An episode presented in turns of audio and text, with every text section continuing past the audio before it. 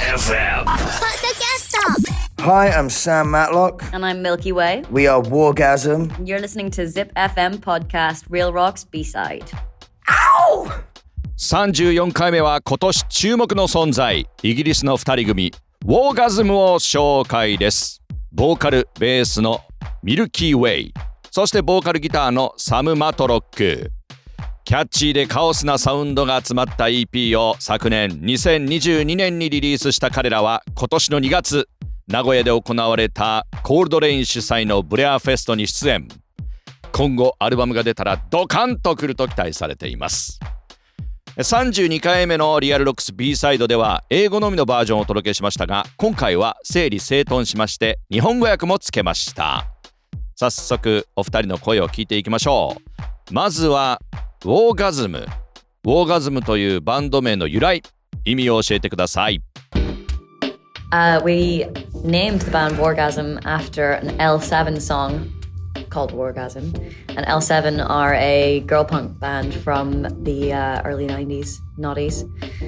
And I just think they're cool. And I like the name. And it was originally Sadgasm, so I thought it had to be something better. And I was listening to a lot of L7 at the time.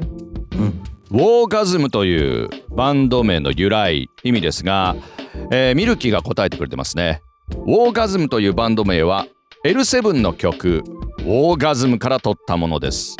なんか全面戦争みたいな意味があると思うんですけども L790 年代のガールズパンクバンドで、えー私は彼女たちがものすごくクールだと思っているの。そして名前もとても好きでえー初めはオーガズムはサッドガズムという名前だったんだけどもっといい名前にしないといけないと思ったのでこの L7 のオーガズムにしたと。当時は L7 を聞いていたんだよねと言ってますね。さあ続いての質問いきましょう。ウォーガズムのサウンド。非常に個性的で刺激的です。誰かに「ウォーガズムはどんな音楽なの?」と尋ねられた時自分たちの音楽を言葉でどのように表現していますか？と聞いています Sexy chaos metal.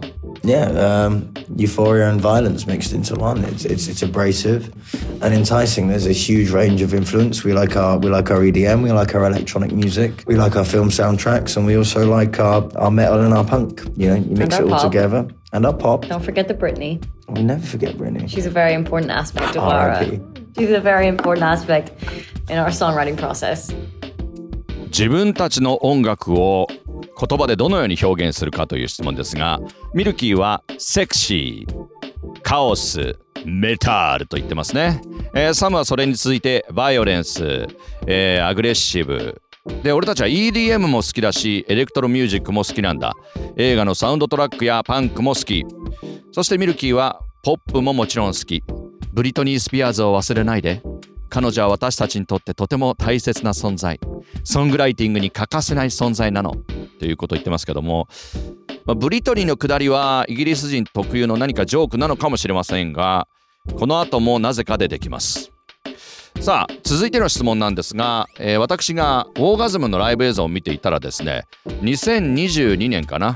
イギリスのロックフェスレディングフェスティバルでサムがアイアンメイデンの T シャツを着ていたんですよね。めちゃめちゃ気になりましたそこで2人の音楽的なバックグラウンド聞いています、え2人ミルキーとサムはどんなバンド音楽を聴いて育ったんでしょうか、えーまた今はどんな音楽アーティストを聴いてますかと聞いています Um, Nirvana was obviously like the one for me, and then I was I was super into my like uh, 80s rock and roll. So I love my Bon Jovi, I love my White Snake, I love my Wasp. Um, then I kind of grew into emo and metal. Iron Maiden for me have always been a thing. I think the T-shirt I'm wearing at Reading is my A Matter of Life and Death Iron Maiden t-shirt. A Matter of Life and Death is the album. A lot of fans regard it as one of their worst albums. They're wrong. It's the single greatest Iron Maiden album and probably one of the greatest metal albums of all time. I want that. I want that written down. A Matter of Life and Death. Iron Maiden. Get it on the record. The best record. But that's why I have the T-shirt. It's, it's a proper one from the tour. God damn, that was such. I was I was like 13 when I went to that gig. So good. The whole stage turned into a tank, like literally like a tank, like you know, like an army tank. The stage turned into a tank. I made Maiden a really good live. There's It's zombies and it's a tank, and the songs are good. It's a very elaborate stage show. Mm, you go. I grew, I grew up listening mostly to lots of David Bowie, also lots of Motown, Tina Turner, a lot of pop stuff, a lot of Britney. Um, and I didn't get into kind of like metal until much later, just before I moved to London. But I think my intro into metal was probably Bring Me the Horizon and Slipknot.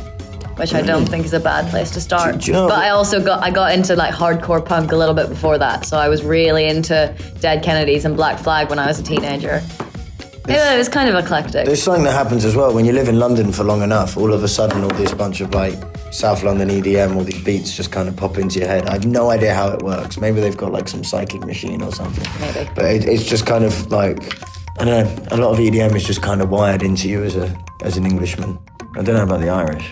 Oh, we love Maybe that EDM in little, Ireland. little drum or something you've got. 彼らの音楽的な影響えサムは影響で言うとまずはニルバーナそして80年代のロックが俺は好きなんだボンジョビホワイトスネークとかねエモメタルも聴くぜと言ってます君が言っていたレディングフェスティバルだけど俺はアイアンメイデンのアルバム「あマター・オブ・ライフデス」のアートワークが写ったプリントされた T シャツを着ていたと思う。俺の友人の多くはこのアルバムは最悪だって言うけど奴らは間違ってるよ。俺はメタルのアルバムの中でこのアルバム「A Matter of Life and Death」が最高だと思ってる。13歳の時アイアンメイデンのギグに行ってステージがとにかく最高だったのを覚えてるよ。ミルキーの音楽的背景。私はデビッド・ボーイティナ・ターナー。たくさんのポップソングにブリトニー・スピアーズを聴いて育ちました。メタルにハマったのは遅かったんだよね。ロンドンに引っ越してからメタルを聴くようになって最初にハマったきっかけは Bring Me the Horizon あとスリップノットかなと言ってます。その後ハードコアパンクに染まっていってデッド・ケネディーズブラック・フラッグ。そのあたりは10代の頃に聞いていたなと答えています。でサムはロンドンに長く住んでいるとサウスロンドンの EDM が頭の中に入ってきてどのような影響があったかわかんないけど EDM は俺たち大好きなんだよねと言っています。さあウォーガズムですがあのこのインタビューの中でもアルバム制作中と言っていたのでそろそろ期待できるかと思うんですけども他にもねエンターシカリの曲「ザ・ボイド・ステアーズ・バック」あとデス・ブルームスの曲に参加していたり客演も多いデュオです。えーただそういった話もした時にですね自分たちはそういったコラボソングは参加するだけじゃなくて、えー自分たちの意見も堂々と主張するそれを取り入れてもらうということも言っていました。さあウォーガズムデビューアルバムに大いに期待しましょう。さあということで34回目のリアルロックス B サイドはウォーガズムを紹介しました。リアルロックス B サイド次回もお楽しみに。リアルロックス。名古屋の FM ラジオ局 ZIPFM 唯一の洋楽ロック専門番組。ザ・ビートルズからデスメタルまでオンエアをテーマに現在進行形のロックを2004年から紹介しています。毎週日曜深夜0時半から2時までの90分私澤田治がお届け。ラジコのタイムフリーならいつでも日本中どこからでも聞くことができます。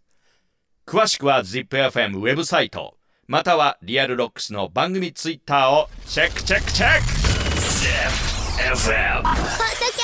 ク。